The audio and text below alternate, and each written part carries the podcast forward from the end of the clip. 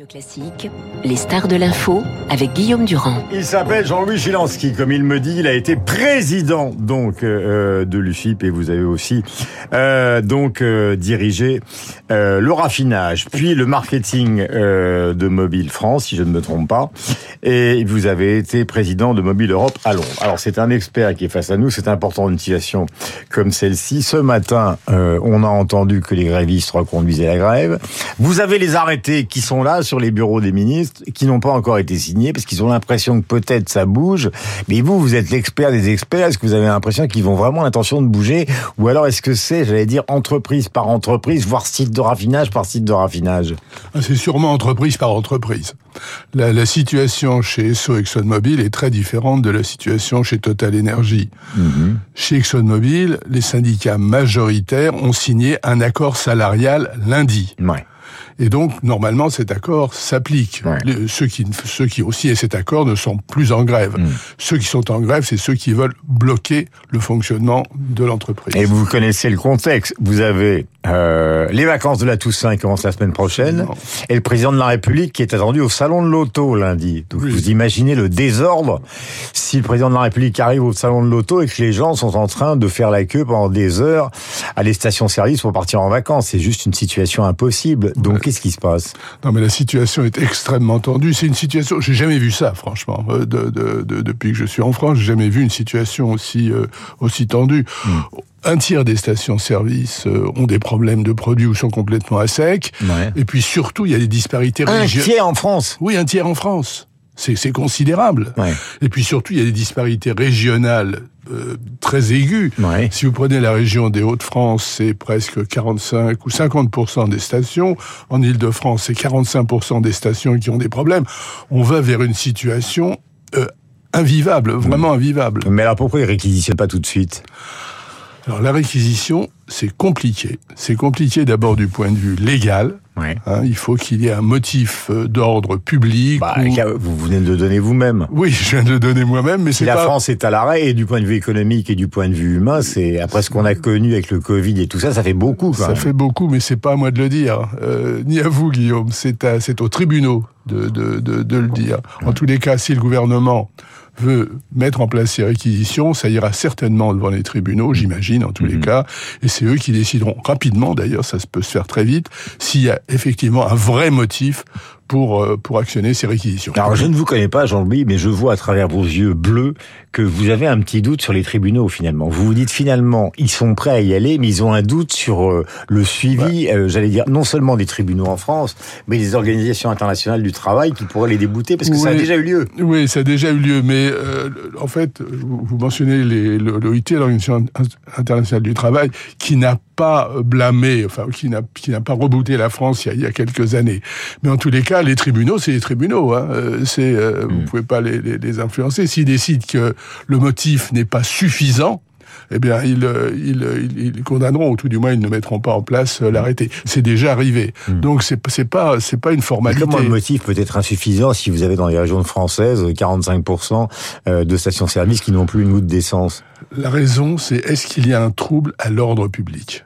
Est-ce que, est-ce que, alors oui, mais ça c'est de nouveau, c'est c'est une question, c'est une question d'appréciation. Je vous donne un exemple. Allez-y, vous êtes Les- là pour les- ça. Ouais, les tribunaux, il y a, il y a, il y a plusieurs années, ont, ont, ont accepté un, un arrêté de réquisition lorsqu'il s'agissait de l'approvisionnement de l'aéroport de Roissy. Ouais. Parce que là, c'était impossible. Si vous avez 30 000 personnes euh, dans l'aéroport de Roissy et vous pouvez pas faire décoller les avions, euh, c'est c'est c'est c'est pas que c'est insupportable, c'est c'est c'est C'est l'embolie. Voilà, exactement. Et donc là, ils ont accepté un ordre de réquisition Ouais. et en fait, ça s'est débloqué tout de suite d'ailleurs, Ouais. tout de suite. Il y, a- eu du, du kérosène, les avions ont volé, etc. Ça a été très vite. Mais revenons, revenons à, à cet ordre de réquisition.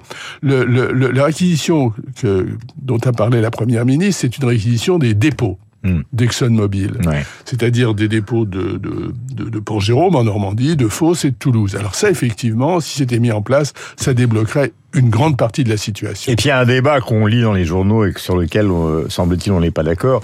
Euh, on a lu globalement au départ, je parle la totale, hein, Oui. euh, ils sont à 5000 les opérateurs en Mm. moyenne par mois, Mm. ils ont des primes d'intéressement, Mm. euh, donc les Français se disent, attendez, et si je me souviens bien, François Hollande disait qu'à partir de 4000 euros on était riches, et Oui. eux ils sont à 5000. Et en même temps, sur les points de grève, on voit les types qui disent, c'est pas vrai, on était à 2006, etc., etc. Alors qui dit la vérité dans cette histoire-là c'est Venant vous qui d'où- connaissez le secteur. Ve- ve- venant, oui, venant d'où je viens, je vais vous dire qu'il est impossible de remettre en doute la, la parole de Total. C'est, c'est- Total ne dirait pas un chiffre comme ça s'il n'était pas vérifié. La question, c'est de savoir de quoi on parle. Total. Surtout qu'ils veulent que ce soit rétrospectif à 2022. C'est Oui. qu'on n'est même pas sur une négociation qui est une négociation Exact. actuelle. C'est exact. Mais Total dit le salaire moyen des opérateurs, c'est-à-dire des, des agents de maîtrise, tout compris, Mhm. c'est-à-dire avec l'intéressement, la participation, les primes de quart et tout ce qui va avec, Ouais. c'est en moyenne, pour toute cette catégorie de, Oui, de absolument. population, c'est 5000 euros bruts par mois sur une année. Je pense que ce chiffre est juste. Hmm. Maintenant, si vous prenez la fiche de paye de l'opérateur qui débute, qui a 22 ans, et si vous, et si vous ne tenez pas compte ni d'intéressement ni de la Mais on participation, trouvera toujours quelqu'un qui, qui, qui est hors cadre pour l'instant. et, vous- et vous trouverez 2005, 2006, c'est c'est des salaires élevés. C'est pas c'est pas des petits salaires. Hein, C'est pas c'est pas des petits salaires. Ce sont des gens qui sont niveau bac plus 2 quand ils démarrent. Euh, ils ont une formation d'entreprise et ensuite ils progressent dans la hiérarchie. Euh, question, je me souviens de Pouyanné qui est allé, donc le patron de Total, devant Mhm. une commission parlementaire pour expliquer au moment où il y avait le débat sur la fiscalité des grandes entreprises qui Mhm. payaient 1,6 milliard en France et 30 milliards à l'étranger. Oui. Moi, j'ai rien à cacher. Euh, vous pensez qu'on s'en met plein les poches? C'est évidemment le, le grand débat budgétaire qu'il y a actuellement. Ouais. Est-ce qu'il faut fiscaliser euh, euh, les entreprises qui, qui gagnent dans cette situation? Mais alors, il a l'air d'être euh, prévoyant sur cette affaire-là, et je le disais avec un peu d'humour, euh, je lis le canard enchaîné ce Mhm. matin, Macron et ses ministres sont à côté de leur pompe. C'est quand même assez bizarre que l'un des plus grands dirigeants français et le gouvernement, on se souvient des, des propos de Véran en disant il y aura, jamais de pénurie, mais comment se fait-il qu'il n'ait pas rien vu venir, quoi? Au niveau de la grève, vous voulez dire? Bah, au niveau de la, de la tension et surtout de la, de la compilation, comme disait César, ou de la compression entre euh, les vacances et la situation. C'est très difficile d'anticiper ce que va devenir une grève. Et, et je pense que c'est ça la difficulté. Est-ce que, est-ce qu'effectivement, euh, comme aujourd'hui, on a une grève très dure et qui euh, se prolonge dans la durée, ça c'est- difficile, c'est difficile à prévoir. Alors effectivement, on peut anticiper, on peut, on peut, on peut, on peut critiquer a posteriori, mais au moment où ça démarre, c'est difficile de savoir Ouais. jusqu'où ça va aller. Il faut aller sur le terrain, aller voir et discuter. Oui, et puis il faut sentir peut-être euh, la détermination, se rendre compte, etc. Toujours est-il que cette grève qui a démarré maintenant il y a une douzaine de jours est beaucoup plus dure que ce qu'on avait imaginé. Elle s'est étendue non seulement à Total, mais également à, Esso. Et, et donc, c'est devenu un, un- un élément vraiment très grave. Je, je- je vous donne simplement un chiffre. En France, il reste six, il reste six raffineries. Les autres ont été fermées. hein. Ouais. Donc, il reste six raffineries. Sur ces six raffineries, aujourd'hui, il y en a quatre qui ne fonctionnent pas. Hmm.